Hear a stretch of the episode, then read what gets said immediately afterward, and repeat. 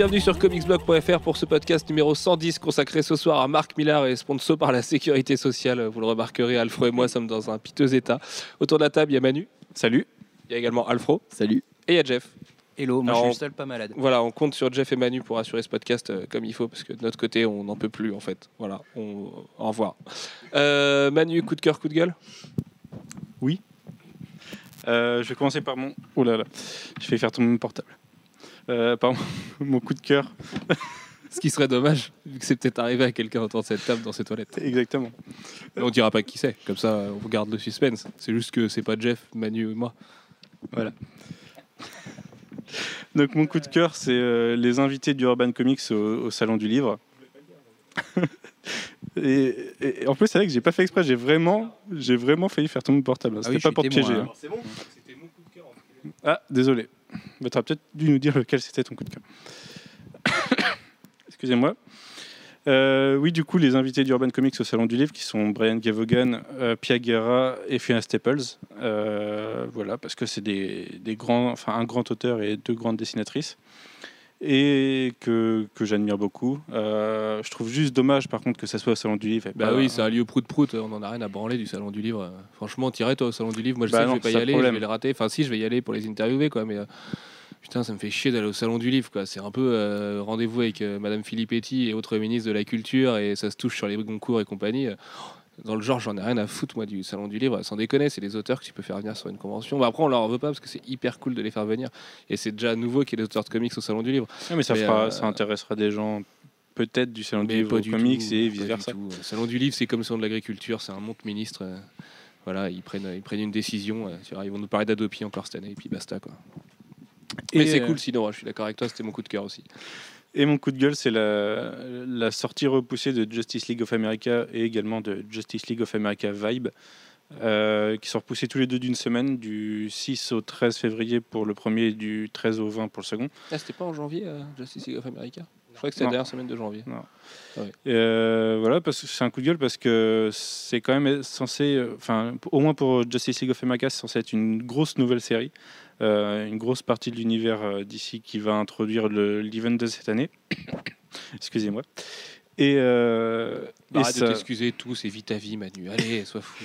Et ça montre que c'est un peu niveau éditorial, c'est un peu, c'est un peu moyen chez DC en ce moment. Et on, on s'en rend compte sur beaucoup de titres qui sortent, qui sortent plus du tout au- au- aux semaines prévues. Ce- Cette Bah, semaine, Green on a. Lantern, par exemple, qui n'est pas sorti la semaine dernière, et on a pas Bah, non, Green. Lantern, normalement, c'est première Si, semaine, si, et Green Lantern Corp, ouais. deuxième semaine. Et là, on a euh, Green Lantern, Green Lantern Corp, c'est Green Lantern New Guardians la même semaine. Donc, euh, à moins que ça soit fait exprès pour l'histoire, ce qui Ouais, c'est possible. hein. Non, mais c'est possible. Il n'y a pas un truc, il n'y a pas une histoire de sollicitation euh, tout noir et faites-nous confiance, commandez en masse parce qu'il va se passer un truc de ouf en février. Ah, il me semble pas. Ah ouais, mais il me semblait qu'il y avait un truc comme Ah, ça, moi, avec des sollicitations cheloues du mois d'après qui faisaient qu'il y avait deux personnages qui étaient peut-être plus là, tout ça. Mais, mais je crois pas. Parce non, c'est juste que les teasers d'après montrent pas deux personnages, mais en même temps, euh, c'est les mêmes personnages qui n'étaient pas montrés sur les teasers de, de, de Rise of the Third Army. Donc, euh, bon, ça, ça change pas. Ok. Je coupe parce que j'en peux. Alfro, coup de cœur, coup de gueule. Je pensais que Manu était pas si malade, mais en fait, il est en train de mourir. Mon coup de gueule, c'est euh, du coup c'est Invincible Universe, le- l'espèce de. Tu veux une lysopaïne C'est nul, les lysopaïnes, ça sert à rien. C'est mignon. Après t'as une petite écharpe rouge. Ouais, mais c'est dégueulasse. Ah, comme dans la pub. Mais non, ça c'est ox- oxylo-coxylo. Ah ouais. Pardon, excusez-moi. C'était chez Mamie, je voyais la pub quand j'étais petit. Big up Mamie. Ça passe toujours la même. Exact. Exactement. Euh, oui, donc euh, mon coup de gueule, c'est Invincible Universe euh, parce que bon, alors c'est pas euh, en soi la série si on n'aime pas, on suit pas. hein. Moi, Invincible, ça m'intéresse pas plus que ça. J'ai- tenté l'expérience, j'ai lu les deux premiers tomes, euh, j'ai pas du tout vu ce qu'il y avait d'exceptionnel dedans. Alors il paraît que ça s'étoffe beaucoup euh, au fur et à mesure. Euh, moi j'ai des clients qui m'en ont parlé il n'y a pas longtemps. Ils m'ont dit qu'au début effectivement c'est une série un peu gentillette, mais que là ça s'est bien étoffé et que, l'univers est de plus en plus intéressant. Euh, bon, alors après, euh, il, y a, il y a effectivement beaucoup de personnages dans cet univers. Et si on rajoute ceux de Guarding the Globe et ceux de, Ouais, parce que tout- toutes les séries dérivées de l'univers euh, d'Invincible, euh, il y, a, il y a du monde. voilà, c'est ça le principe de Invincible Universe, c'est qu'on rajoute Invincible plus Wolfman, Super Dinosaur et, et compagnie. Noble Causes aussi, qui était une série qui a quand même eu une, une quarantaine de numéros. Et euh, voilà, tout, tout ce que. C'était bien Causes en plus. Vraiment, non mais vraiment. Oui, C'était pas si nul quoi. Et voilà tout ce que Kirkman a fait dans son label Skyband et il réunit tout ça. Alors l'excuse c'est euh, pour se moquer des, des crossovers des deux Big Two. Des deux Big Two. Ah, elle était belle celle-là. Et euh, bref, et de c'est- censé être une parodie. Et euh, pff, en fait de parodie c'est c'est juste une pompe à fric en plus euh, façon Kirkman. Parce que si on veut faire une parodie, on fait comme Eric Powell avec The Goon, euh, en faisant de l'humour bien senti pas une nouvelle série écrite par un autre, parce que c'est Phil Lester qui va écrire, et du Ouais, coup, tu parles de Pompe Afrique, moi je suis assez d'accord avec toi, je trouve ça nul, hein, le lancement d'Ultimate Universe, enfin, surtout le fait que ce soit pas Kirkman. Pompe Afrique, euh, ça se limite, hein, c'est une série qui va taper, même pas taper 10 000 ventes. oui, euh, mais voilà, c'est un truc de plus pour tirer un petit peu plus. Et, euh, En même temps, euh, Kirkman, est-ce qu'il est vraiment sur la satire en règle générale? Il n'est pas. euh, Bah, pas je vraiment, vois ouais. pas vraiment de titre euh, qui soit très drôle de, de sa part. Donc, euh, c'est pas plus mal qu'il le confie à quelqu'un d'autre, en tout cas. Oui, mais ça, c'est le projet à la base, mais euh, Après, Phil Lester, c'est un peu un gratte-papier quoi. voilà, c'est ça. C'est C'est pas, c'est pas un mec qui a. Ouais, qui a- qui a- Enfin, si, il avait fait. euh, C'était quoi? C'était Dra- Dragon. Non, Firebrazer, qui était vachement bien. Comics pour enfants. d'accord. Qui était adapté en animé, qui était vraiment cool. Mais à part ça, Phil. Green Hornet aussi, mais parce que voilà. Oui, voilà, mais Green Hornet, il l'a récupéré de Kevin Smith et euh, Wonder Superman- Woman de Wonder Woman, il l'avait récupéré de Straczynski. Et voilà, voilà, c'est- c'est le mec qui est très honorable. tout à fait. Voilà. Il est gentil, Phil. Et mon coup de cœur, c'est d'apprendre que Chris Bacalo va dessiner Uncanny X-Men jusqu'au numéro 4. Parce que euh, apprendre que euh, Fraser Irving euh, débarquait dès le numéro 3, ça, ça faisait un petit peu bizarre. Et euh, limite, ça sentait pas bon pour l'implication de Bacalo dans la série qui était prévue pour être la sienne. Et euh, au, final, bah, voilà, il va tenir jusqu'au 4. Et euh, donc voilà, moi, ça, me plaît bien. Bah, surtout que c'est balèze en fait finalement parce que vu le rythme de sortie, ça veut dire qu'il en dessine beaucoup vite ou alors qu'il a commencé il y a très longtemps. Parce que euh, du Bacalo, normalement il lui faut un mois et demi pour boucler un numéro donc euh, Ouais, ouais. Mais après, euh, qu'est-ce qu'il a fait ces derniers temps? Il a fait un demi à plus sexe. Et il a bossé avec merde, le membre de Wu-Tang sur son film là. Euh, je me souviens plus. Je crois que c'est RZA qui viendrait à un film qui vient de sortir, L'homme avec les points d'acier de Man. Ouais, mais il a fait quoi Iron Fist. C'est pas. Euh, euh, il, a fait du concept art, mais non, voilà. Mais comme il est pote avec RZA, euh, tu vois, ils ont peut-être chillé ensemble et fumé quelques doses de Marie-Jeanne. Ce qui n'aide pas à travailler généralement. Mais... Bref, tout à fait. Jeff, coup de cœur, coup de gueule? Ah, Celui que tu veux. Euh, oui, voilà, bah, je prends celui-là du coup. Euh, coup- mon coup de cœur, ça sera ben, la, hum, la poupée euh, sideshow euh, du Joker qui va sortir euh, dans quelques mois, euh, qui est inspirée euh, de, euh, bah, de The Killing Joke, mais également de The Laughing Fish, euh, qui sont deux, euh, deux, deux titres centrés sur le Joker. Euh, très importants dans la continuité et où on voit un Joker. euh, bah, c'est une poupée sideshow, donc euh, 30 cm, comme toutes les poupées sideshow, mais euh, euh, qui a vraiment le faciès à la fois de, euh, euh, de Marshall Rogers et de, de Brian Bolland dans, euh, dans The Laughing Fish et dans The Killing Joke. Voilà. Et puis avec tout plein de, tout plein de gadgets, comme d'habitude, vous pourrez euh, lui mettre des mains avec des poissons. Mais c'est du Euh, Hot Toys, non? J'ai pas vu. Euh, la sideshow, Hot Toys. euh, Ouais, mais c'est euh, c'est- de la production. Hot en tout, en cas, de c'est de la, de la distri sideshow. Oui. Ouais, ouais, mais ça doit être du Euh, Hot Toys. ça doit être du Hot Toys, Je oui. pense tu as raison. de gadgets et tout, je pense que Mm. Ouais, non, Hot ça doit être plutôt du Hot Toys. D'ailleurs, il y a de plus, en plus de Hot Toys et de moins en moins de sideshow. mais les Hot Toys de- du Joker, c'est les meilleures ventes d'Hot Toys en plus l'année Mm. dernière, donc ce serait pas étonnant que, que ce soit encore eux quoi, qui récidivent.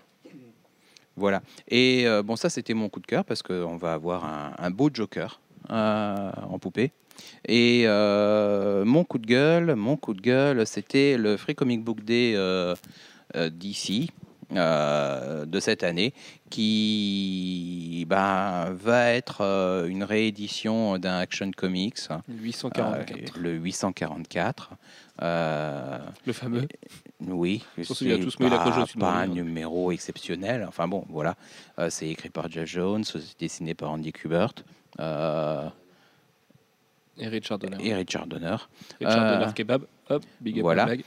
Et bon, à côté de ça, on va avoir droit à quatre pages de. la- le seul contenu neuf dedans, ça va être euh, quatre pages de, euh, de preview de Man of Steel, la série. Si elle s'appelle euh, Man of Steel, parce que si elle s'appelle Man of Steel, oui.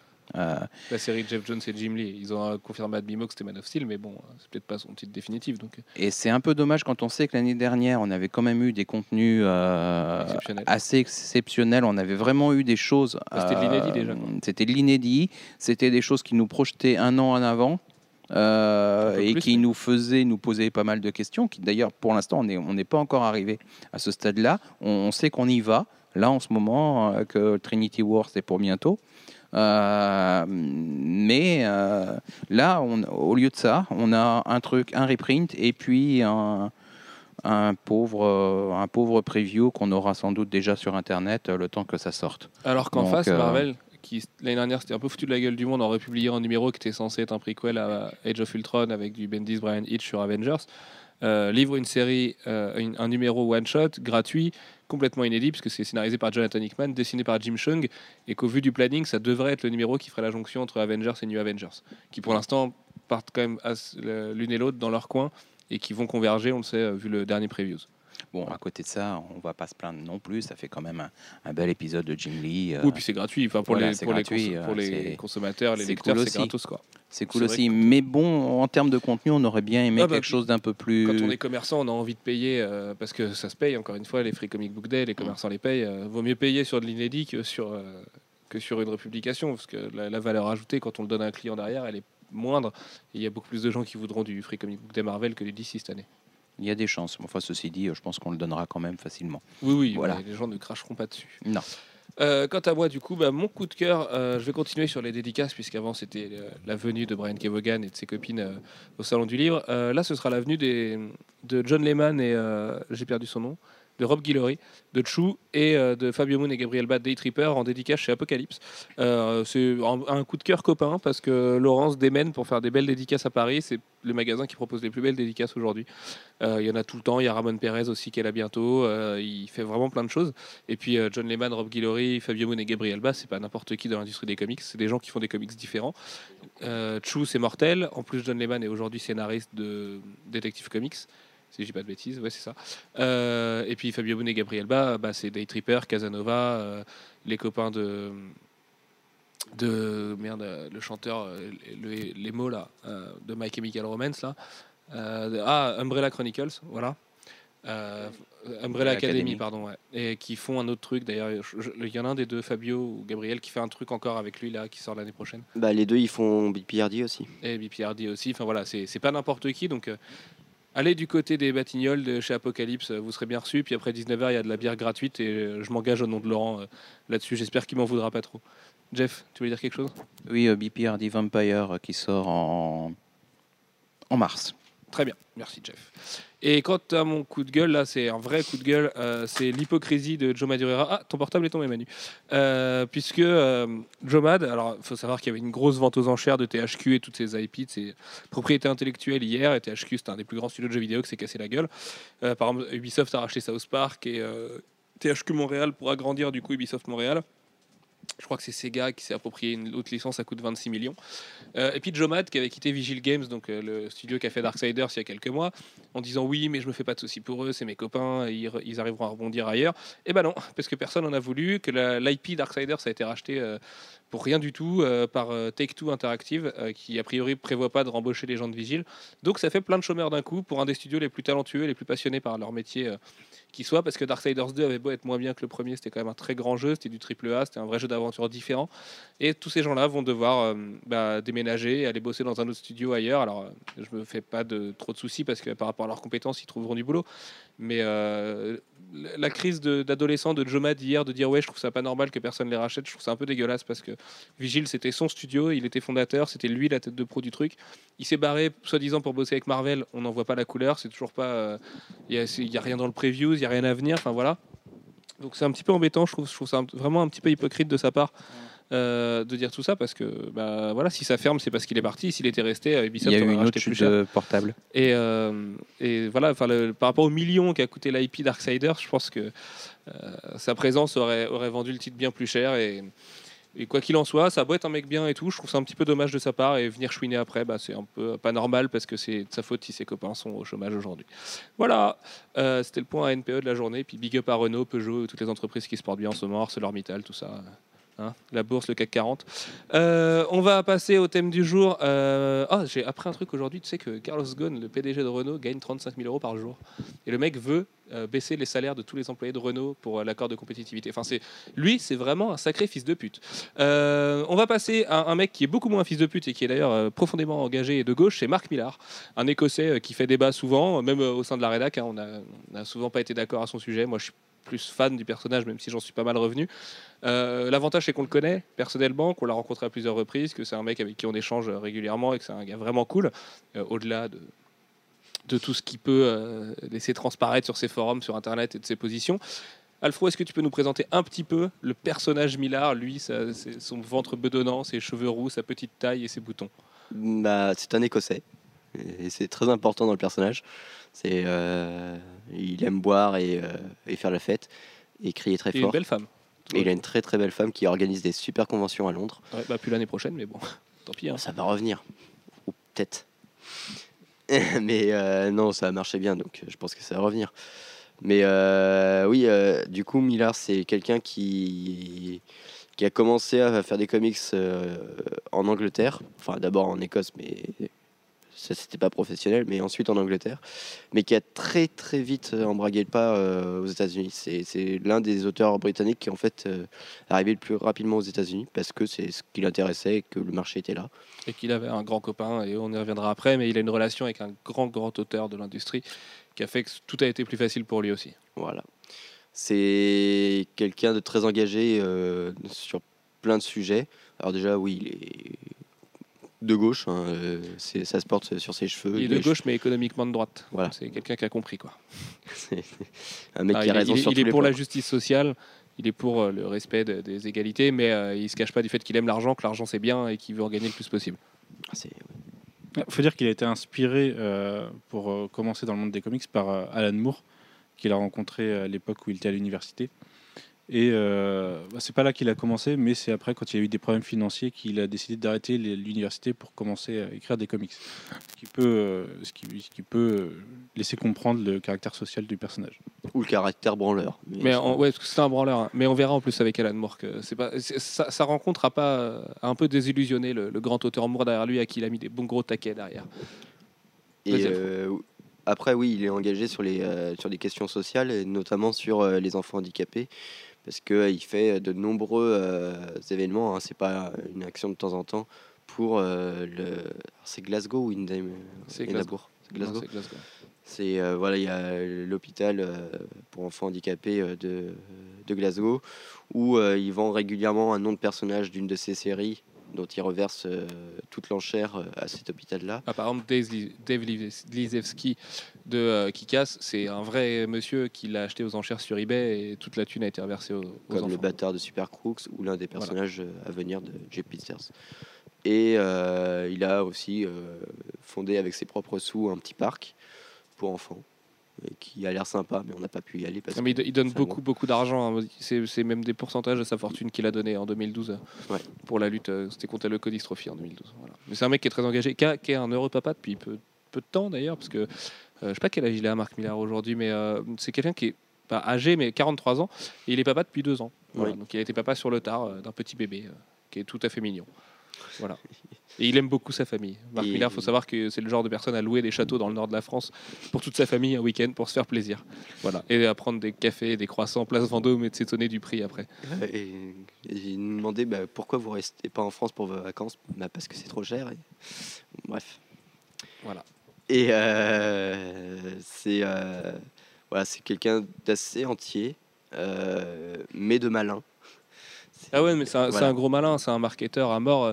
C'est un mec qui sent les bons coups. Il sent l'air du temps, euh, qui casse en est la preuve. hein. Dès qu'on parle de Real Life Super Hero, il sort sa série qui est adaptée en film, qui le rend millionnaire euh, dans la foulée. Il a toujours fait ça. Il aime faire ça aussi. Euh, il aime comprendre, lui-même il le dit, hein, il aime comprendre ce qui se passe autour de lui, quelles sont les tendances, tout ça. C'est ça qu'il aime dans la dans l'écriture et dans l'industrie des comics. Mais euh, en tant que personne, dans le privé, c'est comme tu dis, c'est un mec qui est hyper entier. Euh, c'est le genre de mec qui fait des blagues de cul et des blagues racistes à foison, mais toujours jamais sans mauvaise intention. C'est toujours hyper marrant. Quand on le rencontre, qui, qui veut apprendre le français, c'est pour dire les pires gros mots du monde. On doit avoir une vidéo de lui qui dit putain d'enculé de ta mère. Sans trop d'accent. C'est le seul truc qu'il sait dire sans accent. Mais Ouais, ouais. Mais enfin voilà, c'est- un mec qui est. Moi j'adore ce mec, mais bon. Il y a des côtés de lui qui m'énervent dans la vie publique et en fait dans le privé c'est un mec qui est hyper cool quoi. Ouais, dans le- Qui est- le- Avec nous il a pas été chiant, on était personne au début et quand on est venu le voir il a tout tout de suite répondu, il a fait une interview hyper cool. Même il a si euh, des- la toute première fois c'était un yes man et Oui. on a dû lui courir euh, après un week-end ouais. entier. Mais... Pour la première, euh, ouais, il y a une anecdote là-dessus. La première édition de la Capo, j'ai passé deux jours à lui courir après et en fait je l'ai coincé entre Chris Hemsworth et Tommy euh, juste à côté de la salle VIP pour faire une interview alors qu'il était engagé ailleurs, mais parce que ouais, on a fait que courir après. Maintenant ça va mieux, mais non, non, mais c'est quelqu'un de vraiment cool. Au-delà de ça, euh, voilà, sur le personnage, tout ce qu'on peut en dire. C'est un mec qui est vraiment accessible. hein. Avec ses fans, il est cool. euh, quand il fait des séances de dédicaces, euh, bah, il reste 2-3 heures en plus pour que tout le monde ait sa dédicace et tout. Il est pas chiant. Par contre, c'est vrai que bah, il a ce côté, j'aime l'argent. Il le dit, au moins lui, il le dit quoi. Et euh, il se cache pas de tout ça. Il se barre pas en Belgique comme Bernard Arnault avec ses milliards. Bref, on va arrêter de faire de la politique. Euh, ouais, donc tu disais, euh, sa- au niveau de sa bibliothèque, enfin de sa carrière, il a commencé chez 2080. Il n'est pas resté longtemps parce qu'il a été écrire Swamp Thing chez Vertigo pour une des périodes les plus déplorables de Swamp Thing d'ailleurs. C'est un run qui est pas terrible et qui est co-signé avec un ami à lui qui est Grant Morrison parce que si aujourd'hui les deux auteurs se détestent comme c'est pas permis et vraiment euh, Grant Non, Morrison et Mark Millar se vomissent l'un l'autre, euh, c'était les deux meilleurs amis du monde à l'époque, eux et Frank Whiteley. Et d'ailleurs, Frank Whiteley est toujours ami avec les deux, donc c'est assez marrant. L'histoire, on vous la racontera juste après, elle est assez bizarre, mais voilà, chacun jugera. Euh, donc c'est Grant Morrison qui l'a amené chez DC à l'époque. Ils ont écrit Something, et en écrivant Something, ils sont amusés à tuer Alan Moore dans la série. Euh, à un moment, on voit un mec qui a clairement la tête d'Alan Moore, et il le tue pour rigoler. Et euh, en étant super vulgaire et tout ça, ils font tout l'inverse de ce qu'avait fait Alan Moore avec John Totalben sur le run mythique de Something qui restera comme le plus grand run de tous les temps pour l'instant sur le, personnage. Et, et c'est comme ça qu'il est arrivé. Avec Morrison, on peut compter aussi Skrull Kill Crew chez Marvel, qui est une série euh, qui a été réadaptée pendant Secret Invasion, qui a été ressortie sur des mecs badass en moto qui tuent des Skrulls. Voilà, c'était nul à chier, c'est pareil, c'est pas drôle, c'est de l'humour très britannique, on dirait euh, Judge Dredd, mais chez Marvel, euh, c'était vraiment pas terrible. Mais pour revenir sur l'épisode Alan Moore, faut savoir que Grant Morrison déteste Alan Moore, mais En viscéralement, plus, ouais. parce que Alan Moore a été, a été un gros enculé avec lui, il faut le dire. Bah ouais, c'est un peu plus compliqué que ça. Bah, Grant Morrison a envoyé une lettre à Alan Moore pour lui demander s'il pouvait réécrire son personnage, et Alan Moore lui a dit de toute façon il y a que moi qui peux l'écrire, petit enculé. Et oui, et puis de toute façon, Alan Moore, même, euh, même en Angleterre, avait tout fait pour que Grant Morrison n'écrive pas euh, dans le magazine où il écrivait lui. Il avait fait non, ce scénariste ivoirien, ne l'engagez pas.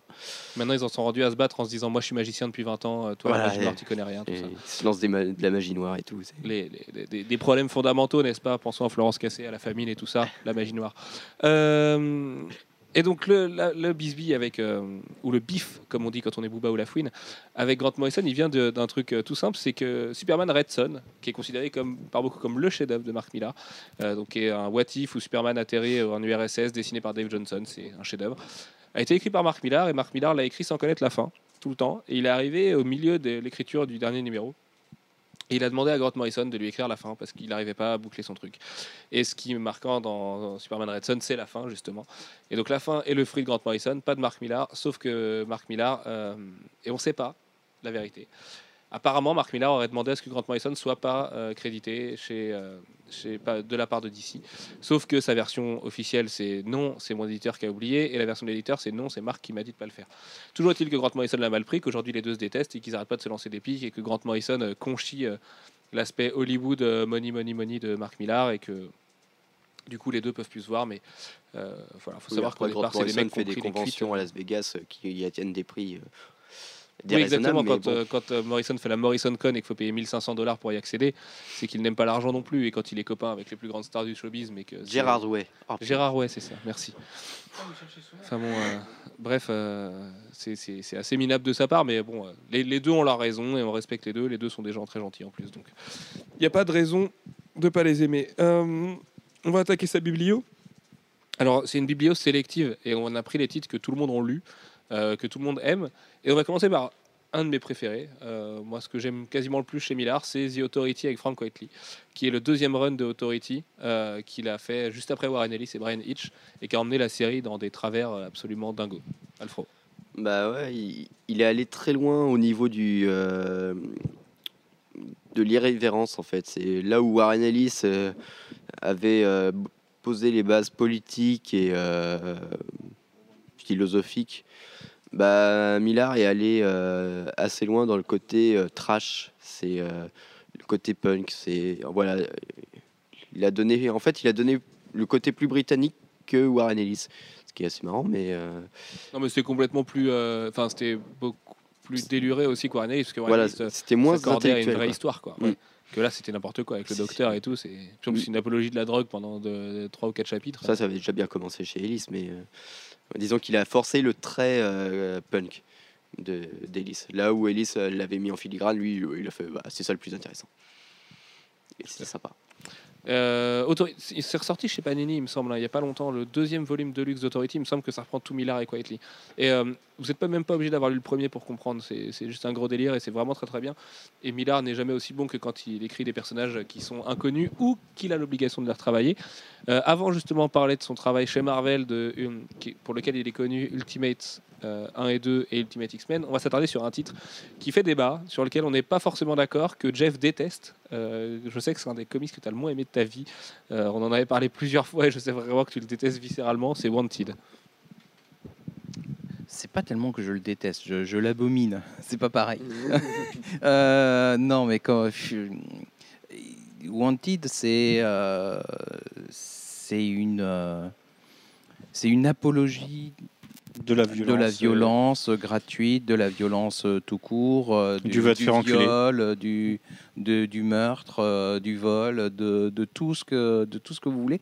Alors c'est un point de vue extrême et euh, d'une euh, d'un simple point de vue intellectuel, on peut on peut féliciter euh, Millard euh, d'a- d'avoir pris le part- un parti aussi extrême et de l'avoir traité jusqu'au bout.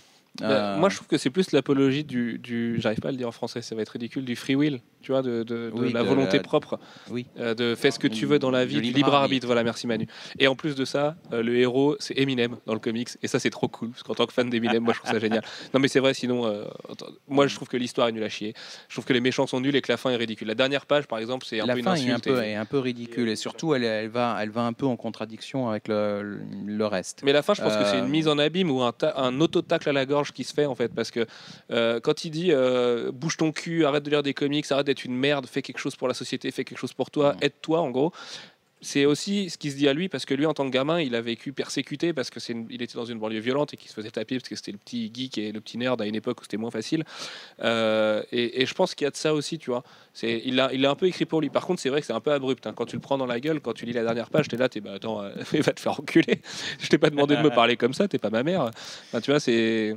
Ah, là, c'est même pas ta mère, c'est. Non, mais père, oui, euh. ouais, là, c'est là, c'est ton euh, père, ouais. Mais euh, au- au- Et encore, et encore. au- au-delà, au-delà de ça, euh, l'histoire est mauvaise. C'est ça le problème de Wanted, c'est que c'est même pas bien, quoi. Il n'y a pas de, de grands moments. Moi, je préfère l'adaptation en film, mais je sais que je. Ah, il y, a des- il y a des trucs. Mais l'adaptation en film, moi, je la trouve ridicule, Mm. mais au moins elle passe, quoi. Enfin, tu t'amuses, quoi. C'est Bergman Beethoven, euh, c'est des ralentis, Angelina Jolie, Morgan Freeman, c'est cool, quoi. James McAvoy. Il y a un beau casting d'ailleurs. Euh, Oui, non, un mais c'est très bon nanar, mais c'est cool, quoi. Oui, c'est un nanar. Voilà. C'est mais un- c'est c'est un bon nanar. C'est un bon nanar, moi, je trouve. Voilà. Euh, Je me suis pas ennuyé. Je l'ai vu au ciné, je me suis pas ennuyé. Je l'ai revu à la télé l'autre jour, là, j'ai souffert, mais euh, voilà, c'est quoi. surtout, si vous voyez euh, le film Wanted et si vous lisez la BD, Ah, c'est pas du voir. tout pareil. hein. Euh, mais il faut En dire fait, il y, a la- y deux scènes qui sont reprises. Il y a la première, le discours de début où il parle de ses meubles Ikea et tout, Mhm, et la scène de, où il tire sur la mouche. Et c'est tout. mhm. C'est vraiment tout ce qui est repris du, du, du bouquin. Quoi. Et non, moi j'ai j'ai détesté le film. J'ai préféré le comics, même si je le trouve pas terrible, terrible. Bah, Mais le film, j'ai trouvé horrible. Je malgré le casting. le, le comics, par contre, il est marquant. Euh, vraiment, hein, c'est euh, c'est un point de vue extrême. euh, et comment traiter ce point de vue extrême en restant de, de ce côté-là Et il y, y a des trucs, il y a des trucs sympas dans le lot. comme d'habitude, il s'en prend à Superman, à Batman et Oui, il y a Et ça, à Robin. ça qui est drôle, ouais. Et puis encore une fois, le héros, c'est Eminem, quoi. ça, c'est Voilà. trop cool. C'est et c'est très bien dessiné. euh, C'est voilà. J.J. Jones, ouais. C'est J.J. Jones, oui.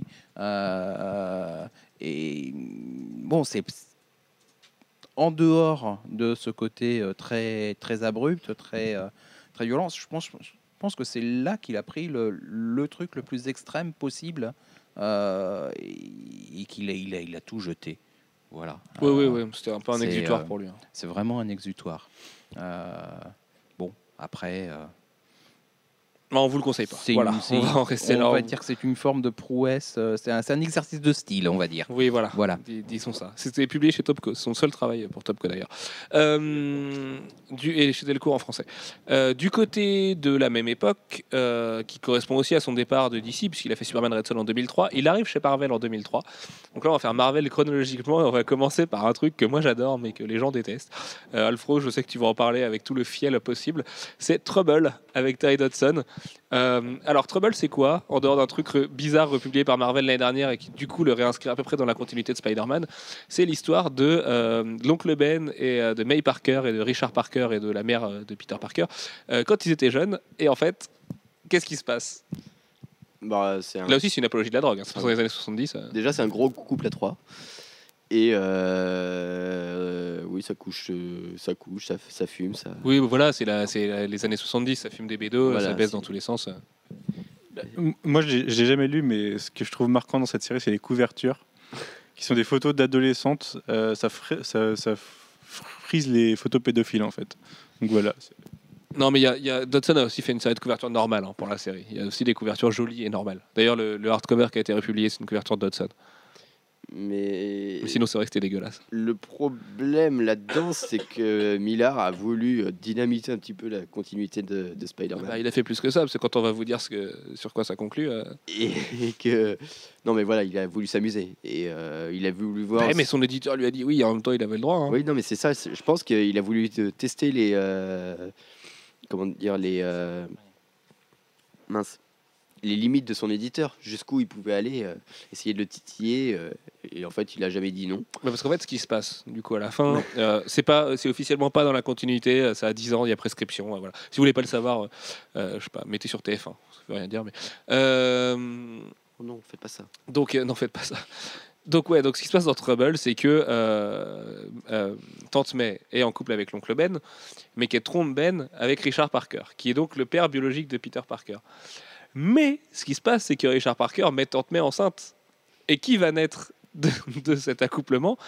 Eh bien, c'est Peter Parker. Ce qui veut dire une chose, c'est que Tante May est la mère biologique de Peter Parker, qu'elle a confiée à sa à donc la vraie femme de Richard Parker dont je trouve pas du tout le nom euh, qui du coup euh, Marie peut-être euh, qui du coup est la mère de Peter Parker mais qui n'est pas sa mère biologique et en fait Peter est le fils biologique donc le vrai fils de Tante May Mais du coup, euh, l'oncle Ben, il le sait.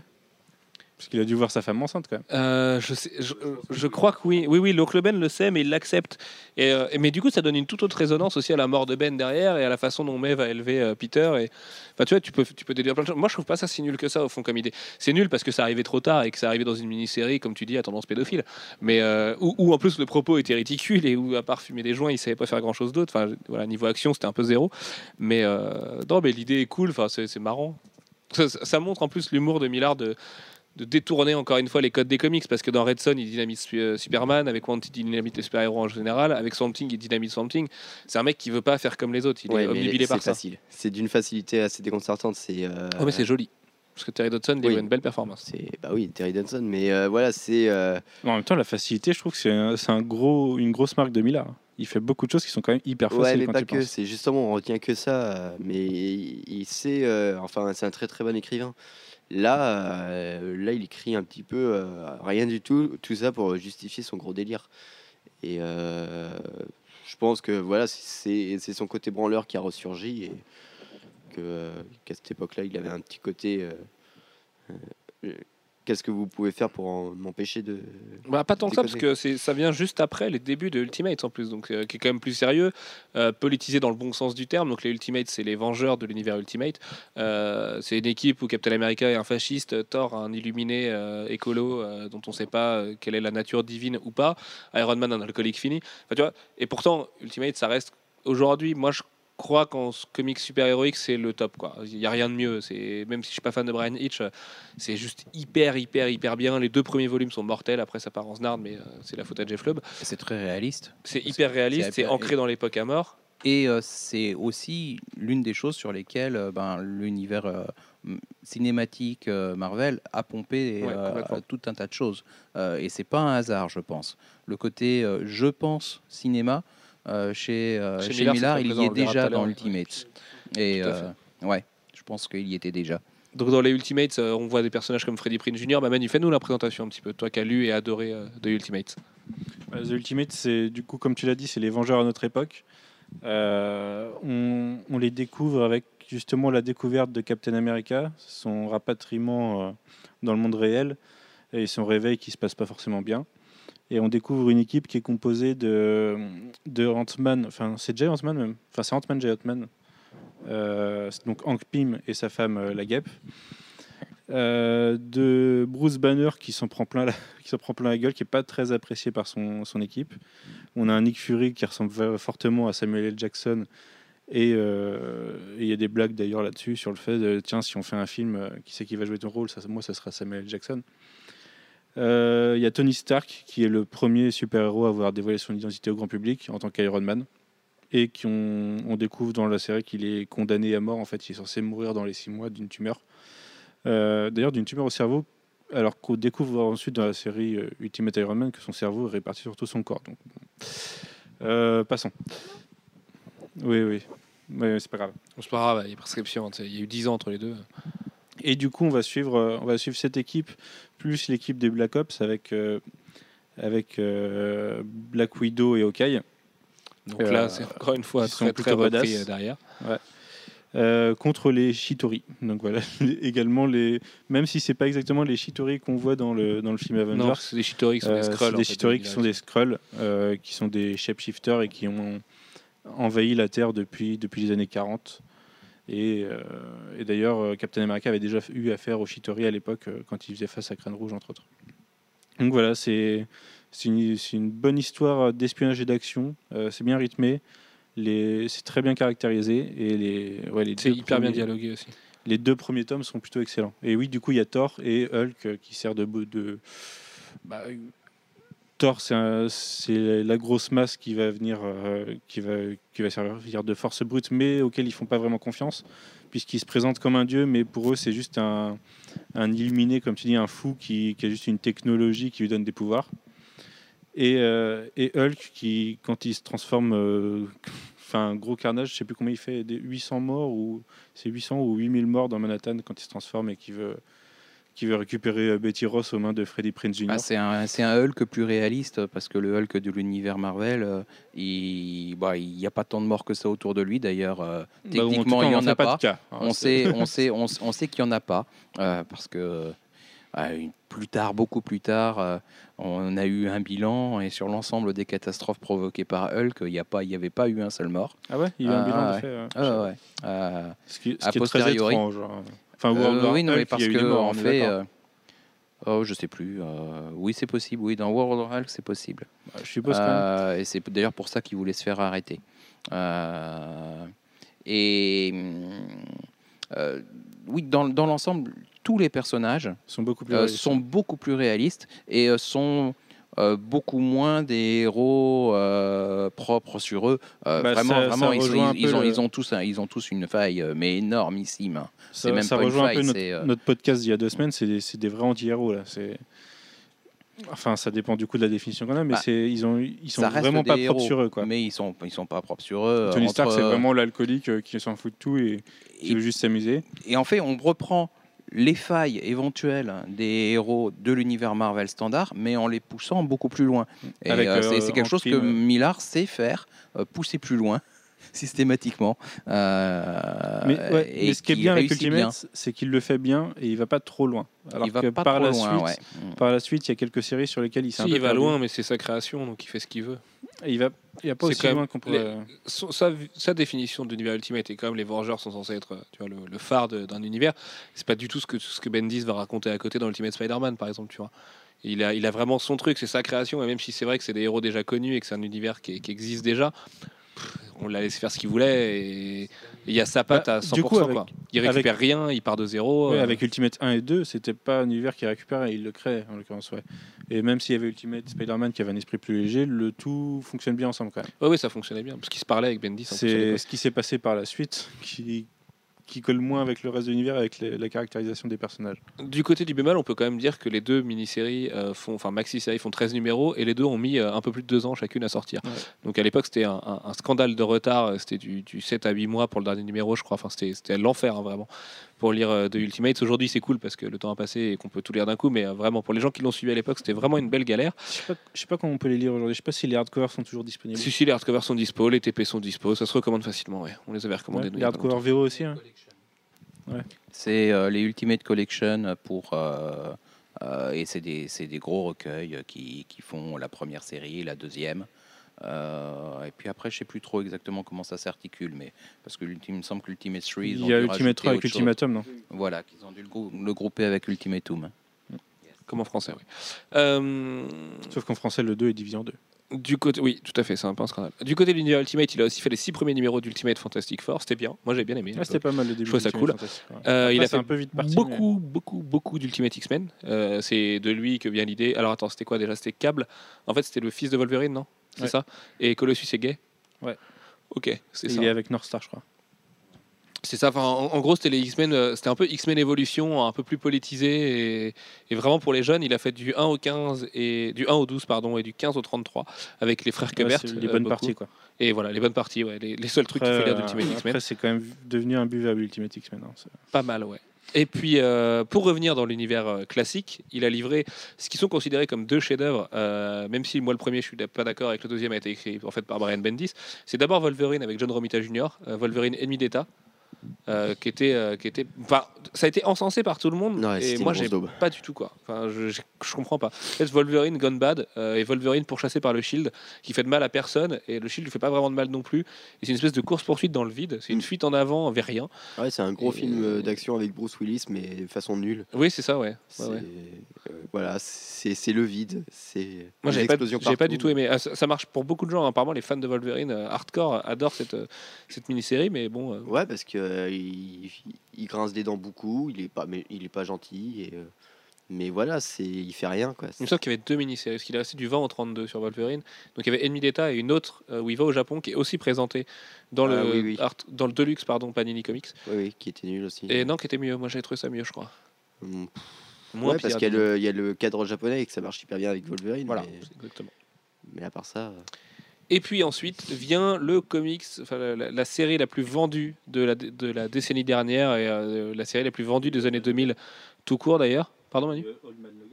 Et euh, oui, mais ça c'est après Old Man Logan, Euh, qui est Civil War, qu'il a fait avec Steve McNiven. Alors en fait, il faut savoir que Civil War, il l'a avoué un plus tard. Euh, souvent, quand on regarde la biblio de Brian Bendis, on se dit mais merde, euh, en fait, c'est pas lui qui a fait Civil War.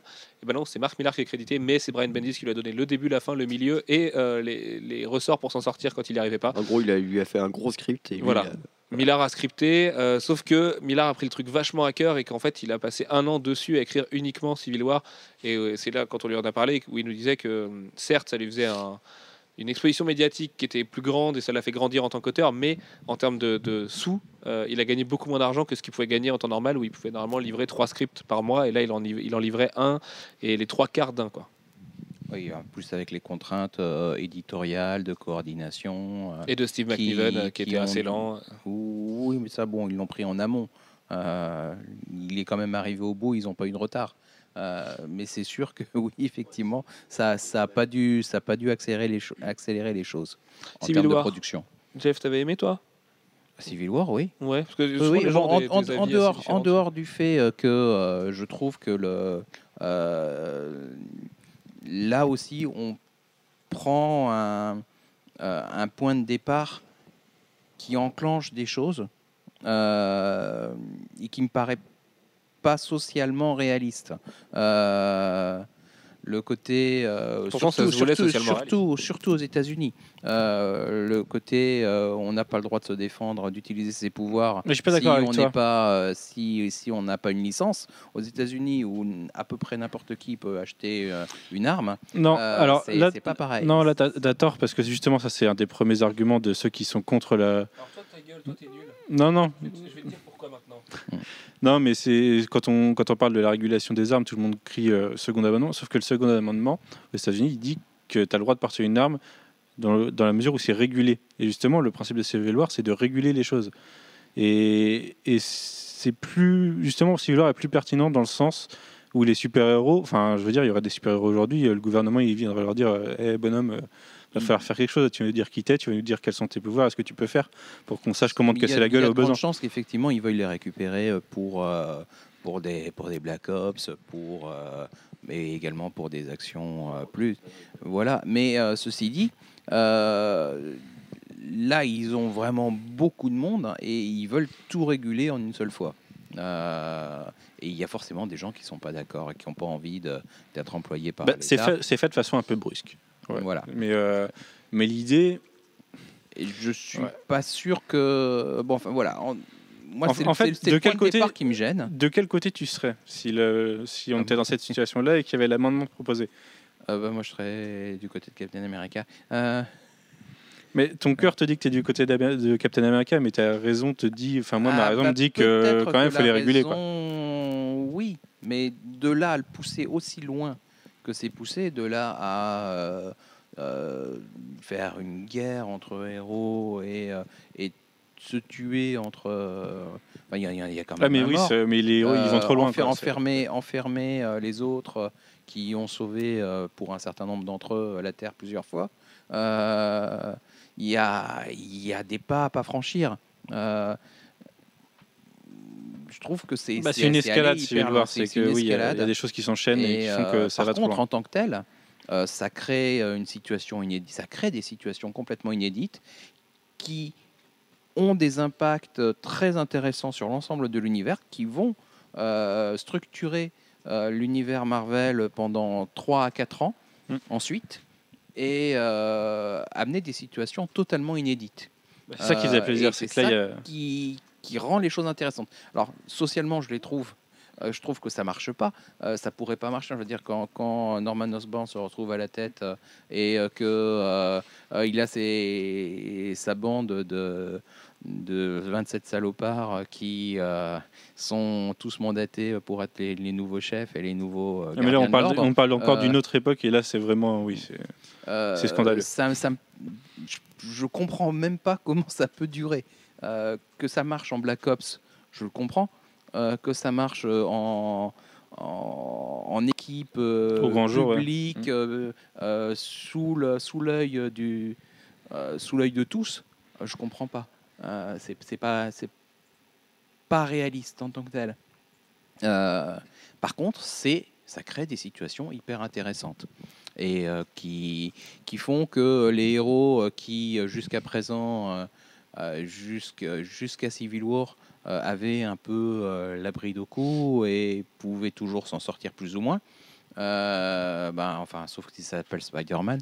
Euh, euh, ben, là, ils se, ils se retrouvent dans des situations euh, où, ben, s'ils s'ils font ce qu'ils doivent faire, ce qu'ils pensent devoir faire, ils, Ils se la retrouvent en- ils, se, ils se retrouvent hors la loi, ils peuvent se faire taper dessus. Euh, les vilains, euh, ceux qui ont tué euh, 12 personnes euh, en, un clin d'œil, euh, disent Ah ben non, ben c'est les autres, et euh, tout le monde les croit. Enfin bref, c'est ça, ça crée des situations bizarres, mais inédites et intéressantes du coup.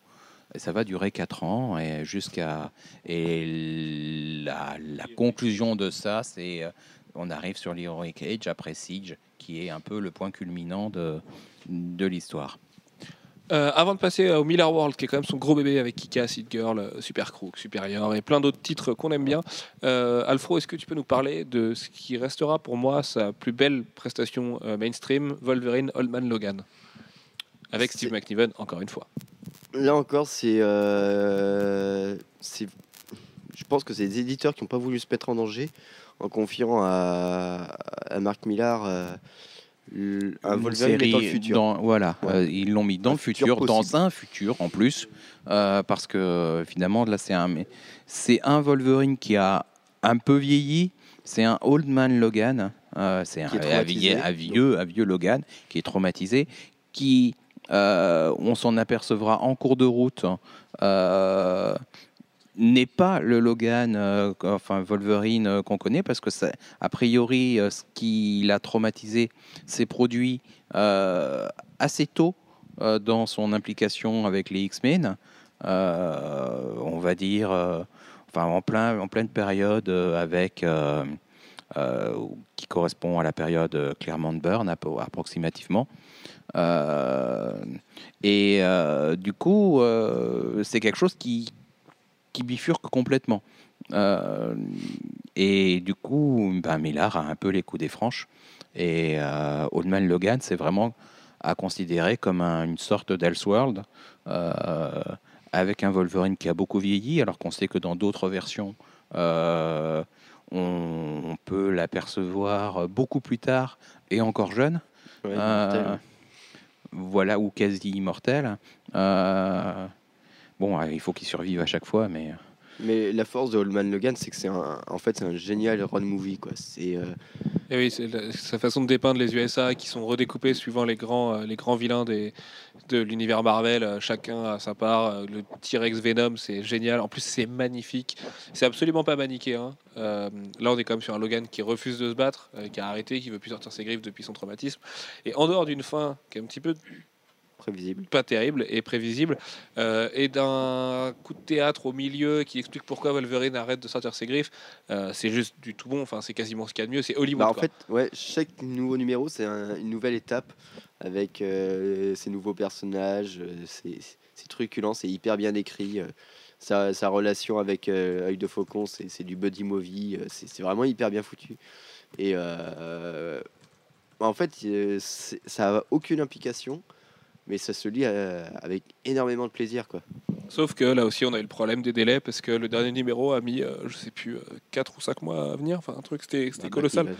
On l'a attendu super longtemps. le dernier numéro, en fait, les numéros suivants sont sortis avant. Les deux numéros suivants sont sortis avant le, le oui, dernier. c'est ça, ouais. La numérotation de ça devait être le euh, 91 ou le 92 ou le 87. Bon, le Quelque 94 chose et comme ça. 95 sont sortis avant, avant le 93. ouais, ouais, voilà, un petit peu, quelque un chose petit comme peu ça. chaotique à l'époque. Euh, passons au Miller World. Alors Miller, en fait, ce qu'il a fait, c'est qu'avant de claquer la porte de Marvel, comme il l'a fait il y a deux ans, en disant qu'il voulait plus du tout travailler pour Marvel et DC parce qu'il en avait marre de voir ses créations adaptées au ciné sans toucher le moindre centime. Euh, on pense à Avengers notamment, qui est quand même vachement inspiré de ses travaux et sur lequel il a touché zéro. Euh, Miller s'est dit qu'il fallait, qu'il valait mieux créer son son univers à lui et en fait euh, à l'époque Marvel venait de créer un truc qui s'appelle Icon qui était euh, leur façon à eux de pu- publier du creator owned avec euh, leurs artistes sans voir cela fuir chez Image ou Dark Horse ou d'autres éditeurs qui proposaient du creator owned. Bah, c'était plus d'abord le moyen de ramener des séries, les, bah, les séries de Bendis comme Powers. Chez, ça a été créé chez- pour Brian Bendis et Mark Millar. quoi. Voilà, c'était ramener ces séries qui avaient commencé chez Image, chez eux, comme, euh, comme ça euh, ils avaient toutes les séries de leurs auteurs. Et, euh, enfin, leurs auteurs emblématiques. hein, les autres, ils, ils pouvaient faire ce qu'ils voulaient à côté. Et là, du coup, quand, comment Marc Millar a été très finaux avec ça, puisqu'il il s'est servi de ce, de ce label pour lancer ses premières séries, qu'il a ensuite intégré à son imprint, on va appeler ça comme ça, qu'est le Miller World. Parce qu'en fait, le Miller World, il l'a créé après la, la sortie de Kick-Ass. Donc, euh, il, il est malin, encore une fois. Oui, il est malin. Et donc, du coup, ce Miller World, ça englobe euh, plein de séries. Euh, la trilogie qui casse, donc qui casse 1, 2, 3 plus Hit Girl, donc c'est une, c'est une trilogie avec quatre titres.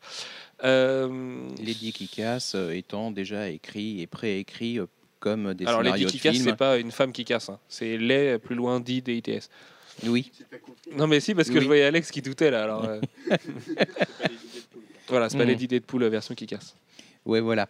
Donc, Lady Ok. qui casse, Les Kick-Ass en question, donc, bien joué. euh, étant, étant tous euh, formatés avec l'idée de faire un film par derrière. Exactement. Et, euh, bon, euh, pareil. Avec la réussite qu'on lui connaît, puisque Kick-Ass 1 était un chef-d'œuvre absolu, que Matthew Vaughn s'est révélé être. qui était commencé à, Vraiment un excellent produire euh, même avant la fin de la sortie. Oui, mais il a du- même pas fini d'écrire à hein. l'époque. Sur le tournage, il a fini d'écrire Kick-Ass. Et Il tournait les. C'est pour ça qu'en fait, il a écrit aussi la deuxième moitié du film, euh, différente parce qu'il était, c'était, il a écrit les deux en même temps. Donc euh, voilà. Mais il est très fort, il est très fort, ce Marc. Euh, il y aura Kick-Ass 2 bientôt, euh, en 2013, réalisé par Jeff Wadlow, l'homme qui a fait. Never Back Down, produit par Matthew Vaughn, euh, qui devrait adapter Hit Girl et Kick-Ass 2. Moi, j'y crois à moitié parce que, comme on le disait il y a deux semaines, je crois, euh, c'est beaucoup trop violent pour être vraiment adapté. Euh, à côté de ça, il a fait. faire une version un peu light, comme ils l'ont fait sur Oui. Wanted, sauf que bon. c'était très light Wanted. Il est, on va pas vous représenter Kick-Ass hein, parce qu'on l'a déjà fait assez de fois comme ça. Il a également fait Nemesis, toujours avec Steve McNiven, qui est le mélange entre Batman et le Joker, qui est un comic book euh, plombé par euh, son message là aussi, parce que pourtant c'est beau, c'est Et parfois par cool, sa fin aussi. par sa fin qui est minable. Pardon Manu? C'est pas fini, en fait, il y a moins de Et c'est Bah, il y a un Nemesis 2 qui est Il y a un prévu. Nemesis 2 qui est prévu, ouais. Bah, si Steve McNiven a arrangé problème de santé, quoi, parce que normalement ça devait sortir en octobre 2012. Mais euh, là, ça devait être adapté au cinéma euh, par feu Tony Scott, donc ça va être plus compliqué maintenant. Euh, Il y a également Superior qu'il a fait, qui est un peu un pastiche de Superman, mais en fait pas du tout. C'est surtout un hommage au Marvel. film des années 90 avec Captain Marvel, ouais. Mais euh, c'est un hommage au, au film genre Shazam, euh, Kazam, je crois, avec euh, Shaquille O'Neal. En gros, c'est un gamin qui, qui se retrouve être un super héros, mais un peu avec un vœu, tout ça, un protecteur. Je crois que c'est Shazam aussi avec Shaquille oui. O'Neal. Ouais. C'est un pur film, ça, avec Space Jam et tout. hein, C'était la bonne époque, avec des goûters et du chocolat chaud. Euh, et du coup, en fait, ce supérieur, encore une fois, c'est be- un bel hommage aussi aux enfants malades, puisque c'est un enfant qui a euh, la leucémie, je crois, euh, qui devient un super-héros. Euh, c'est dessiné par un Lenny qui est super en forme, et c'est vraie, la vraie dernière grosse réussite de Mark Millar pour moi, ce supérieur. Oh, euh, le Secret Service, c'est pas mal quand même. Ouais, Secret Service, je trouve ça gonflant, quoi. Je trouve ça. pff, je comprends pas trop où il veut aller. En plus, je trouve qu'il a Je- bah, C'est contre-emploi. vrai que pour l'instant, je vois pas où il veut aller, mais bon. Bah, puis c'est pas son écriture, quoi. J'ai l'impression que c'est pas lui qui écrit. En fait, j'ai l'impression de lire le titre de. J'ai l'impression de dire euh, comment il s'appelle, euh, Bond. Edmondson. Tu vois, sur ce qu'il fait avec euh, J. Kelly, c'est euh, des trucs un peu plus comme ça. euh, Ouais. Une espèce de fuite. Mais c'est très bien. En plus, le premier numéro est marrant avec Marc Hamill et tout. Il y a plein de trucs drôles. Euh, Il y a plein de trucs drôles, oui. Voilà, surtout le Il y a jet plein de clins d'œil. Euh, Il y a également Super Crooks qu'il a coécrit avec Nacho Vigalondo. Alors là, il est fait encore plus fort puisqu'avant de commencer à sortir les comics Super Crooks, il avait déjà lancé la production du film. Et c'est cool Euh, d'ailleurs, Super Crook. C'est un espèce d'Ocean Moi, j'ai bien Eleven à aimé, la ouais. sauce super-héros. Mais c'est pareil, euh, tu sens que c'est super pas fini. Quoi. Quatre numéros, c'était pas Euh, assez. euh, vivement le, le spin-off. Ah, ça serait un spin-off, ça serait cool hein, aussi. Bah, en fait, depuis le lancement de Mill Award, il s'est devenu un- une machine à, pitch pour le cinéma. Et après avoir pitché pour le cinéma et avoir vendu le film, il, écrit le comics. Quoi. Et c'est, c'est vraiment comme ça qu'il le fait. Et c'est triste à dire, mais pour moi, maintenant, il ferait mieux d'écrire pour le cinéma que pour les comics. Mais bon, ça, ça lui permet de faire vivre son Ça, univers il aussi. fait les deux. hein. Ouais. Ça, ça fait des sous, euh, ça rentre des deux côtés, il est content. Oui, puis en plus, lui, c'est un rêve de gosse aussi de, de, de, de voir ses créations portées au cinéma. Et c'est normal, hein, qu'en tant qu'auteur, euh, on peut imaginer qu'il n'y a rien de plus gratifiant que de voir des grands acteurs euh, jouer, jouer ces personnages. Surtout des Aaron Johnson, Chloé Moretz, qui se sont révélés être des révélations totales à Hollywood. Bah, c'est quand même que le- quoi. Euh, l'impact médiatique en termes de reconnaissance est beaucoup plus fort euh, du côté de, euh, du cinéma que du côté des, des comics. Les comics, c'est un marché plus restreint. Euh, les, les gens qui lisent des comics, ça représente euh, 1% des gens qui vont aller au 1% cinéma. des quoi. gens qui vont aller au Non, cinéma. même pas. Même pas, donc euh, un pour mille. Allez, euh, oh, peut-être pas quand même. On doit, être, ouais, mais on doit être plus près d'un pour mille que d'un pour cent, je pense. bah, aux États-Unis, peut-être pas quand même. En France, oui, forcément, oui. Euh, mais euh, aux États-Unis, quand même, euh, je, pense qu'il y a quand même pas que 1% de la population qui lit des comics. Ça fait un peu, ça ferait un peu léger. Bah, en même temps, le marché, il se limite à. Je sais pas, on- je crois que c'est 500 000 lecteurs par mois, tu vois. Mhm, Ça fait moins que ça. hein. Ça fait moins qu'un pour cent, du coup. Ouais, ouais. Ouais. Bon, bref, euh, ne partons pas dans des calculs savants. Euh, donc ouais, ouais, non, il a raison. Je sais plus, je sais plus ce qu'on disait. Oui, si, par rapport à son trait de caractère, il y a un truc qui est marrant. Il déteste prendre l'avion. Il supporte pas l'avion du tout. Et Matthew Vaughn non plus. Et donc ils avaient même pas été. Ils sont allés une fois à la Comic Con de San Diego, c'était pour Kick-Ass, et ils sont pas allés cette année et pour Kick-Ass 2. Et ils veulent rien faire. Ils font pas de tournée aux USA, rien en fait, parce que Mark Millar ne veut pas aller aux USA parce qu'il a peur de l'avion. Il a dit qu'il ira en bateau la prochaine fois parce que, mais si on lui payait le bateau. Mhm. Voilà. Donc les conventions sont prévenues. Pour avoir Mark Millar, faut prévoir trois semaines avant. Manu. Mais il a pas dû aller aux Philippines ou un truc comme ça pour, euh, le, pour un lancement il y a pas longtemps. Ouais. Non, c'est ouais pour euh, un- c'est encore une fois c'était un truc caritatif aussi. euh, C'était euh, le magasin qui payait le plus pour l'avoir en dédicace, euh, la- qui, qui précommandait le plus de, ses- de son titre dans de supérieur parce que c'était avec les Nilio du coup. Le magasin, le comic book, qui, enfin le comic book store qui, qui précommandait le plus de supérieur avait le droit à l'avenue de Millard et Lenny Liu, euh, qui était mais qui devait leur être payé hein, évidemment. Et en fait il a et s'engageait à reverser une partie des bénéfices à des gamins malades tout ça. Donc il avait été aux Philippines rencontrer Lenny Liu et là-bas c'est une superstar Marc Millar. Il était arrivé c'était vraiment une superstar quoi. C'était service de sécurité et tout. Enfin c'était assez hallucinant. Mais euh, c'était un, un bon souvenir pour lui en tout cas. À noter encore sur les trucs de caritatifs, le numéro spécial qu'il avait fait pendant Capo Comic Con, Ouais mais qui était pas une réussite. qui était nul. Mais euh, voilà, c'était euh, à peu près tous les artistes présents qui euh, dessinaient une page d'un script qu'il avait précédemment écrit pendant la Comic Con. Donc euh, 22 pages écrites et non dessinées à la va-vite. Disons que même la page d'Olivier Coipel était un peu nulle. Mais euh, et que en- celle de Franck Coiclier, on vous en parle même pas, il a fait une case. Et, euh, mais euh, voilà, tous les, euh, tous les bénéfices de la vente de ce numéro, parce qu'ensuite il a été vendu euh, dans les comic shops, a été entièrement euh, reversé à sa fondation. Je tiens à signaler que c'est les comic shops qui l'ont acheté et qui l'ont pas forcément vendu. Je parle pour moi là. Oui, oui, moi c'est toujours comme ça de toute façon. Euh, du côté du Miller World, qu'est-ce qu'il a fait d'autre? J'ai un gros trou. Bah, Jupiter Children, Alfred, tu peux nous présenter un petit peu le- la série qui va venir. Alors c'est pas du- c'est du Miller World, mais c'est pas chez Icon, c'est Ouais. euh, chez Image. C'est là où euh, c'est une espèce d'arlétienne, hein, parce qu'on a appris l'existence de cette série à la première Comic Con, donc en 2011, en mai 2011, où il nous disait que dans six mois allait sortir Jupiter Children. Euh, résultat des courses, euh, on a eu le droit à la première image à capot suivante, euh, donc euh, au bout d'un an. Et euh, il devait sortir en mars, le premier numéro. Il est tout, il, est- il a été repoussé en Non, il avril. est sollicité là pour les sollicitations qui viennent de sortir. Euh, avril, c'est ça, il est dedans. Voilà. Donc Et, c'est confirmé, euh, le troisième numéro est en cours de dessin. Ok. Et la colo est pas finie sur le premier. Donc, euh, Sachant que pour une fois, Mais c'est très beau. pas de C'est très, très, très, très, très, très, très, très, très, très beau. Il y a une double page, mon gars, un truc qui se passe dans l'espace, c'est c'est absolument taré. Donc oui, c'est justement le, la saga euh, Space Opera euh, de, euh, de Mark Millar. Là, il a envie de s'attaquer un petit peu au. Un univers qu'il connaît pas encore. Et, Voilà. C'est. euh, enfin, qui- qu'il est- un il nous a jamais prouvé qu'il le connaissait. Quoi. On sait qu'il a un grand amour pour Star Wars et là, il a un petit peu envie de faire son truc. bon, complètement différent hein, parce que Mark Millar, c'est pas. C'est pas trop euh, Star Wars-like, mais euh, voilà, il a envie de rendre son hommage à tout ce qui est Space Opera. Et euh, ouais, on sait pas trop de choses dessus, juste qu'il y aura des enfants de Jupiter. Le truc qu'on sait, c'est que pour l'instant, on a vu quelques dessins et qui sont absolument somptueux. Euh, et que ça donne vraiment très, très, très envie. Et puis Frank Whiteley, euh, enfin pour lui le titre c'est une revanche aussi quoi. Vraiment euh, quand il en parle, c'est euh, pour montrer à l'industrie et, et à DC que fallait peut-être pas euh, le laisser tomber aussi vite. Voilà, parce que c'est pas parce qu'il avait eu euh, ses problèmes de dos qu'il fallait qu'il fallait pas compter sur lui et il est très très très en forme, et il est très remonté. Euh, avant de finir avec la question bête qui sera de savoir quel est le meilleur titre de Marc Millar, je vous laisse réfléchir messieurs. Alfred, est-ce que tu peux nous faire un point sur son implication par rapport au numérique? Parce que Marc Millar, c'est un des mecs, euh, encore une fois, qui pose le plus ses couilles sur la table et euh, qui dit les choses. Et notamment dans Hit Girl 1, il y avait une espèce de splash page à la fin qui était, euh, en gros, euh, ce comics n'est- pas disponible et ne le sera jamais en numérique. Bande d'enculés, arrêtez de télécharger, euh, soutenez l'économie locale et arrêtez de créer des chômeurs en lisant votre truc sur votre iPad pendant que vous êtes aux toilettes. C'est quand même moins bien qu'un bouquin avec des vraies pages. Oui, bah en fait, il est Je crois que c'était moins violent que ça, mais je crois que c'était euh, by, euh, by comics, not digital, un truc comme ça. C'était en gros acheter des comics, pas du digital, suggérant que c'était pas des comics le digital. C'est exactement la traduction que je viens de faire. Mais euh, ouais, c'était pas. Un peu plus long, quoi. Mais, euh, c'était avec pas, deux, trois euh, insultes. en fait, il- a tempéré après son propos parce que là, c'était voilà, c'était un manifeste hein, où il, il disait euh, tout son désamour du digital.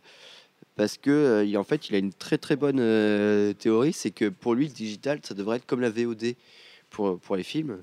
C'est euh, en fait, on a d'abord le, le matériel original, euh, donc le comics qui sort, euh, qui est euh, qui est vraiment l'objet euh, qui est dans son ensemble artistique, comme l'a voulu l'auteur, comme euh, a été pensé euh, les pages, enfin comme ont été pensées les pages. Voilà, c'est c'est ce, qu'ils veulent sortir, c'est ce qu'ils veulent créer. C'est pas juste de la donnée numérique. Et pour ceux qui veulent, deux ou trois mois plus tard, sort la version digitale comme comme la vidéo à la demande. Et ce qui me paraît une très très très bonne alternative. Parce que voilà, euh, au cinéma, euh, quand on va voir un film au cinéma, euh, bah, c'est ça qu'on veut voir. C'est euh, l'œuvre dans son ensemble. John Go Unchained au cinéma, c'est de la tuerie mon- monstrueuse. Mais euh, si on a envie de le revoir, moins bah, que Zero Dark Thirty, mon gars. Pff, branlé, bra- alors, ouais, branlé, mais je sens que c'est le truc incroyable. C'est. Homeland en réussi, quoi. Petit troll. Non, puis Jessica Chastain est absolument hallucinante. Catherine Bigelow est une réelle de dingue. Le propos est assez nuancé en plus et c'est vraiment, vraiment dingue. Et ça place par plein de phases. Tu as une étude de, de toute la traque de Ben Laden depuis 10 ans. C'est- une merveille, vraiment. C'est en même temps c'est la nana qui a fait des mineurs, qui était déjà une putain de merveille. Donc il y a rien d'étonnant là-dedans. Mais pourtant, il y a Jeremy Renner. Et tu as Et- bien aimé ce film. oui, mais euh, j'ai- j'aime pas trop Jessica Chastain non plus et pourtant j'ai adoré euh, Zero Dark Thirty. Donc euh, Et donc, pour en revenir au digital, Mais allez voir Zero Dark Thirty. c'est euh, voilà, c'est euh, Mark Millar aime l'objet parce que voilà, c'est un homme de goût et euh, du coup, euh, et- il n'a pas envie euh, que euh, ce qu'il produise sorte sur des tablettes euh, comme euh, comme du, du matériel à poubelle quoi. Non, puis son engagement politique fait qu'il tient à l'économie locale et que les gens dans les comic shops gardent leur emploi. C'est aussi simple que ça. Ce mec va quand même toutes les semaines acheter ses comics préférés dans son comic shop à Glasgow. Donc, euh, il, il est vachement attaché à ça. hein. C'est un mec de gauche, vraiment, enfin, dans la bonne définition de la gauche. Oui, puis c'est aussi euh, parce que le, euh, le modèle économique euh, du comics dépend de, de la poursuite de- des achats du support papier. Si on substitue au support papier intégralement le- un support uniquement numérique, bah, ça va très très très. Enfin, le modèle économique va très vite se dégrader, tout simplement parce qu'il n'y a plus de second marché euh, des trades, euh, il n'y a plus de euh, il y a plus de préachat qui est fait par les, les éditeurs, enfin par, par les distributeurs euh, de, euh, de tout ce qui est euh, sorti. Euh, et du coup, euh, ce, qui, ce qui permet à l'industrie de vivre et de produire euh, est retiré. Et ben, après, c'est un peu une mort annoncée. Il y aurait plus que quelques très gros auteurs qui survivraient, quelques très gros, euh, telles que très grosses séries qui survivraient, et puis de temps en temps un succès inattendu, euh, en général venu euh, d'endroits d'où on les attend pas. Oui, bon, c'était inattendu, c'est normal. Euh, bref, voilà. Je- je- et, euh, et je pense que c'est aussi beaucoup ça le, propos de Miller. C'est que si on n'est que sur du digital, euh, le digital, le digital en tant que tel ne tue pas le, le, le papier. Il le tue s'il se substitue au papier euh, quand les, les gens ont la possibilité économique de, de se payer leur euh, de se payer leurs comics. S'ils n'ont pas la possibilité économique, de toute façon, ça change rien. Euh, c'est juste que le choix de, euh, de ne pas dépenser ou de dépenser une somme modique sur du digital bah, est potentiellement un moyen de tuer l'industrie en tant que telle. Voilà, pense que c'est surtout ça. tempérer ce propos qui est notre propos aussi. euh, on a plein de lecteurs qui nous ont dit euh, ouais vous vous, pensez pas euh, à nous et tout. Il y a les petits éditeurs indépendants, je comprends qu'ils utilisent le digital Je parce, comprends. Mais bon, parce que euh, voilà c'est euh, c'est il y a, il y a le- les coûts de production sont largement moindres et forcément c'est plus facile pour un éditeur indépendant de produire là-dessus. Euh, comme les, les jeux indés. euh, mais c'est comme la musique. MySpace, c'est pratique pour les petits groupes, mais il faut pas que les majors se foutent de Voilà. gueule derrière. quoi. Mais c'est exactement ça, c'est la musique ou les jeux vidéo. Euh, tous les petits jeux indés euh, qui sont disponibles sur le PSN, euh, bah, forcément, euh, ils n'ont pas les moyens de, de payer la galette ni quoi Sauf qu'après, euh, les, les vrais font l'effort de l'éditer aussi en palpable une fois que c'est une réussite. Et ça, Voilà. c'est quand même très très bien. On va pas refaire le débat, mais il y a encore une fois ceux qui aussi ont pas de comic shop près de chez eux, tout simplement. Mais c'est pas une réalité aux USA. Et c'est une réalité en France, en Belgique, en Allemagne, euh, du lectorat 5% francophone et de plein de gens. On sait que vous n'avez pas forcément un comic shop près de chez vous, mais déjà la VPC existe. Vous avez à plein rêve, vous avez Apocalypse, vous avez Arkham, vous avez plein de trucs en France. Euh, Comic Zone à Lyon. Enfin, il y, y a quand même beaucoup de comic shops proportionnellement au tout petit lectorat qu'on est en France, mais euh, c'est- pas la réalité sur laquelle se basent en fait les mecs quand ils font les calculs sur le numérique. Donc c'est vrai que c'est une réali- triste réalité et que des fois c'est pratique. Moi je comprends pas qu'on défende euh, Comixology envers et contre tous. Ce mec-là s'en met plein les fouilles. Euh, Marvel DC s'en mettent plein les fouilles pour une qualité qui est moindre. Enfin, je, je, je comprends pas.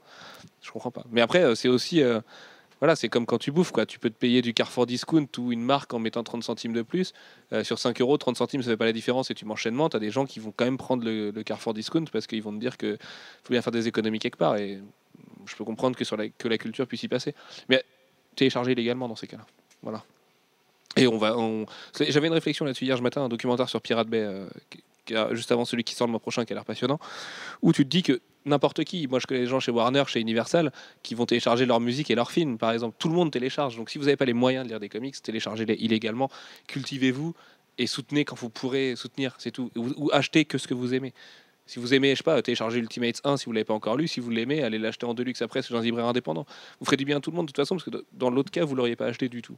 C'est comme ça pour la musique et tout. C'est comme ça pour la culture depuis qu'il y a Internet. Et il faut pas que ça change. C'est un modèle économique qui est assez intéressant, qui fait vivre. Moi, je vais pas vous mentir, hein, je télécharge plein de films, ça m'empêche pas d'acheter plein de Blu-ray à côté et d'avoir une énorme collection de DVD et de Blu-ray. Donc, euh, c'est juste que j'a- j'ai pas envie d'acheter des merdes. Donc, je le regarde avant et puis après, euh, ou, ou un film. Si tu pouvais m- moins de trucs, ce serait beaucoup plus pratique pour les déménagements. Non, mais euh, je- un, un film, je sais pas, tu prends un film comme Hollywood par exemple, avec. euh, bon, c'est faux parce que je l'ai vu sur Canal l'autre jour, mais. euh, un, un film moyen. mais, euh, si, qu'est-ce que j'ai téléchargé ré- récemment que j'ai adoré euh, Le film avec Lambert Wilson, là, qui avait gagné le César. euh, merde, un truc qui se passe en Algérie avec les prêtres. les hommes de Dieu. des hommes et des dieux. Les hommes et des Tu vois, des hommes et des dieux, techniquement, je voulais pas aller le voir au ciné à l'époque et j'avais pas eu le temps d'aller le voir. Je vais pas l'acheter en Blu-ray parce que je pourrais en prendre plein la gueule avec du Full HD, du machin, du truc. Je le télécharge, j'ai aucun remords et encore moins quand je vois en plus comment fonctionne le cinéma français depuis ce que le producteur a dit l'autre jour, où en fait les films sont à perte mais sont subventionnés avec nos impôts. Tu vois, c'est, enfin, je pense que tout le monde devrait avoir ce calcul et tant que vous dépensez des sous et que vous faites vivre les indépendants, euh, soyez, soyez fiers de vos achats et de vos téléchargements. Voilà, le- la, la minute euh, politique. Euh, Jeff, quel est ton titre préféré de Marc Millar? C'est compliqué. Je vais dire Ultimate parce que c'est lui qui a le plus d'impact. Et oui, non, Ultimate parce que c'est lui qui a le plus d'impact. Voilà. Alfro. Bah, moi, ça va être un titre mainstream, bizarrement. C'est euh, le Spider-Man euh, Ma- Marvel Knights qu'il Ah avait oui, avec fait. Terry Dodson, on en a Ouais. pas parlé, tiens. The Last Stand. Ouais, Black Cat était bien en forme. C'est- Oui, c'est bon. c'est c'est surtout pour moi la, la meilleure euh, histoire de, de Spider-Man qui puisse être, puisque c'est euh, Spider-Man contre tous euh, méchants qui euh, se prend euh, branlé sur branlé et euh, qui reste sur ses pattes. Et c'est la plus belle, en fait, c'est la meilleure écriture d'héroïsme que, que j'ai vue, enfin que j'ai eu l'occasion de lire, parce que il y a un côté comme ça sur Spider-Man, ses proches sont en danger.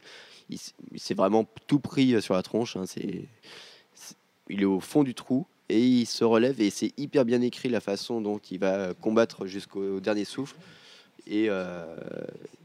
et réussir euh, mal- à garder son humour et à garder la tête froide pour euh, réussir à, à vaincre ses ennemis. C'est euh, c'est tout con, c'est vraiment du mainstream euh, presque basique, mais c'est tellement bien écrit et tellement euh, plein d'actions et d'émotions que euh, ça marche tellement bien que voilà. Et en plus c'est hyper beau parce que Terry Dodson était hyper en forme. là-dessus. Ok, Manu, ton titre préféré de Marc Millar. Bah, je vais pas être original et ça va être euh, Ultimate aussi. Ouais, c'est une des plus grandes histoires de super-héros euh, des temps modernes. Ok, moi c'est Authority. Parce que je trouve qu'avec Frank Whiteley, il y a, une osmose que j'ai trop hâte de retrouver. Mais en fait, je peux pas en dire un de plus. Je vais dire Authority, mais c'est par défaut. Mais il y a plein de trucs qui défoncent. Allman Logan, peut-être. Voilà. Si j'ai le droit à un truc mainstream, un truc pas mainstream, Authority et Allman Logan. Mais Ultimates aussi, j'en sais rien en fait. je m'en fous, j'adore trop, plein de trucs de Marc Millar. Mais il faut dire que Marc Millar a fait un nombre de merdes incalculable aussi. Donc choisissez bien quand vous êtes près de Marc Millar. Par exemple, n'allez pas euh, vous projeter sur Nemesis alors que vous pouvez vous lire Ultimate. Téléchargez Nemesis et voyez si vous avez envie de l'acheter. Voilà. Voilà ce qui est, ce qui est mon propos. Non, mais je sais que je vais encore me faire défoncer parce que j'en- j'encourage le téléchargement, pas du tout. J'encourage que vous dépensiez des sous et que vous les dépensiez bien. Et arrêtez d'engraisser la Fnac, ils en ont pas besoin. Ou arrêtez d'acheter Renault aussi. Parce que Carlos Ghosn, euh, avec 35 000 euros par jour, il m'énerve, cet enculé. Bref, euh, sur ce, on vous dit à la semaine prochaine. On vous fait plein de gros bisous. Et puis, euh, je crois que c'est tout. hein. Ouais. On va aller se reposer et se soigner un peu. Ce serait pas mal. Bisous. Salut Bye bye